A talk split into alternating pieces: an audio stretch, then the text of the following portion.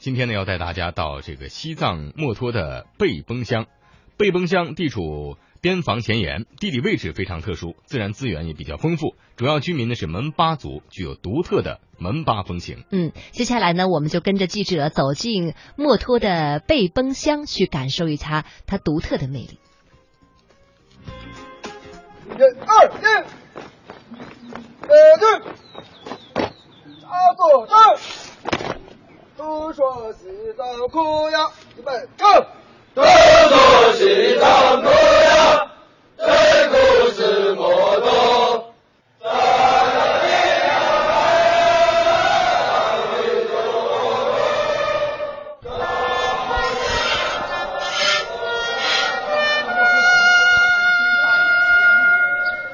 的小号一如既往地吹亮了贝崩的天空。吹响了贝崩乡十里八村，也把我们带到了这群最可爱的人身边。不好意思啊，在底下那个采访了一段时间，让你们等了好长时间了。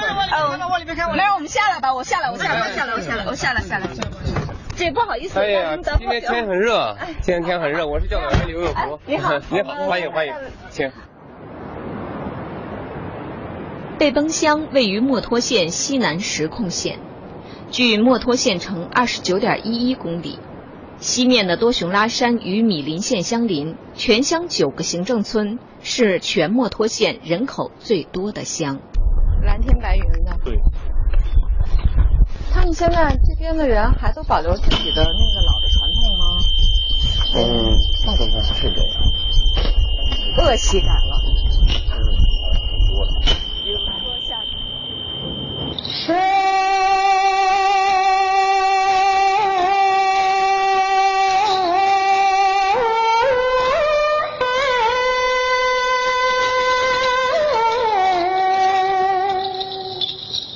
如果说墨脱是隐秘的莲花，那贝崩就像是隐秘莲花中的花蕊。整个乡村透着那么一股淡淡恬静的清香。这里是传统的门巴族聚集地。门巴族有个古老的传统，他们会给路过的商旅下毒。他们认为那些商旅当中有福气的人，给他们下毒之后，这个人死了，福气就转到自己的身上。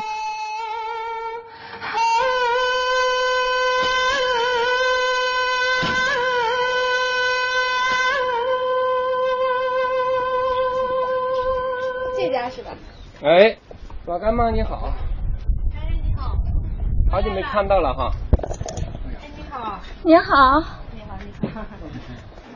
老百姓家里的我就是这样子。挺好的。您是门巴族还是珞巴族？我是门巴。阿姨过来坐呀。我在康熙玩。他们为什么都叫我老干妈呀？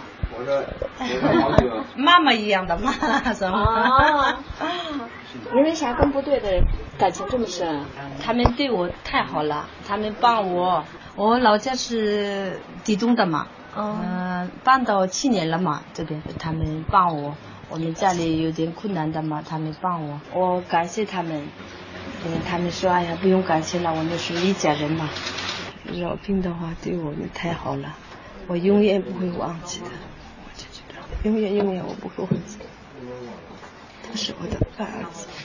饶平跟您的感情特别深，就是零三年修房子的时候，他帮我房子呀那些上山去扛扛的嘛，对我那么好，叫我怎么感谢你，我永远不会忘记的。他说干妈你不要客气了，我知道你身体那么不好的嘛。那两个孙女，家里也没人照顾的嘛，觉得我们可以帮忙嘛，就找他们去帮忙。就后来他就我们修修了房子两年嘛，一年就他就去世了的嘛，就马上眼泪了。那为什么他那么好的人，只有他死了呢？呃，做个饼子呀，还有那个烟呀、酒啊，那时候给给他了。给他，你对不起啊，妈妈照顾不好的，我是门巴妈妈，就他是属猴子的嘛，他二十年纪不大，二十四岁就他就去世了。经常会想，想。上次我看到的时候，又想他了，他好像站在我面前一样的，我就感觉有一点心里有点难受嘛。在已经你不在世界上了，你去去世了的嘛。我也是老家在远得很嘛，他在这里被崩的嘛。后来我就慢慢慢慢搬到这里来。老干妈嘴里的饶平是从六二年部队进驻墨脱至今牺牲的最后一个兵。为了方便每年给饶平上坟扫墓，老干妈把全家都搬到了离背崩乡的墨脱烈士陵园不远的地方定居。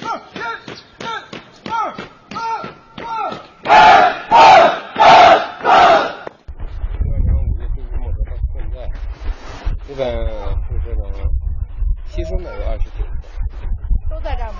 嗯，对。今年墨脱县人民政府就投资把这个进行了修葺和完善，目前就呈现出这个好多了。原来都是杂草丛生，最后一个杨林，杨林饶平。哦，饶平。嗯。第一个牺牲的就是吴仲仁，牺牲在杜雄拉山上。在这里的汉族人，除了过路的，就是刚刚和我聊天的刘永福教导员所在的墨脱某边防营。还有一个藏族的。对，嗯，索姆扎西，这一个是当年护送科考队进驻墨脱的时候，科考队的从杜雄拉发生发生雪崩，就把这几个战士雪崩埋没了。那科考队的人呢？嗯，科考队也没有受伤，就是五个战士。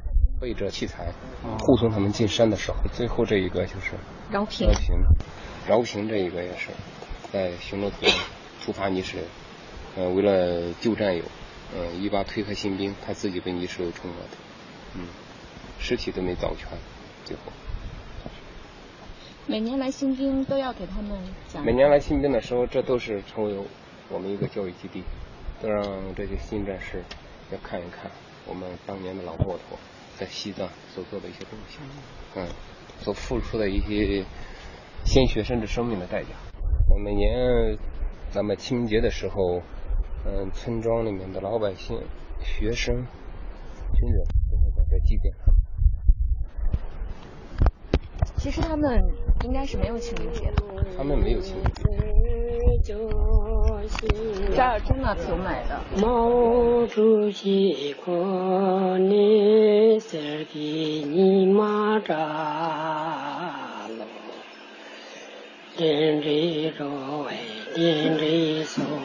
从六二年至今，刚好五十一个年头。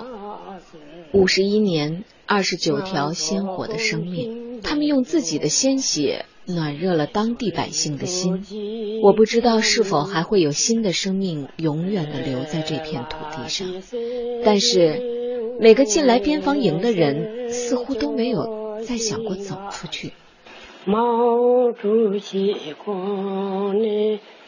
齐三鹏，哎，对，少数民族，嗯，不是，老齐，挺特别的。墨脱某边防营卫生所所长，副营级干部，人称墨脱一把刀。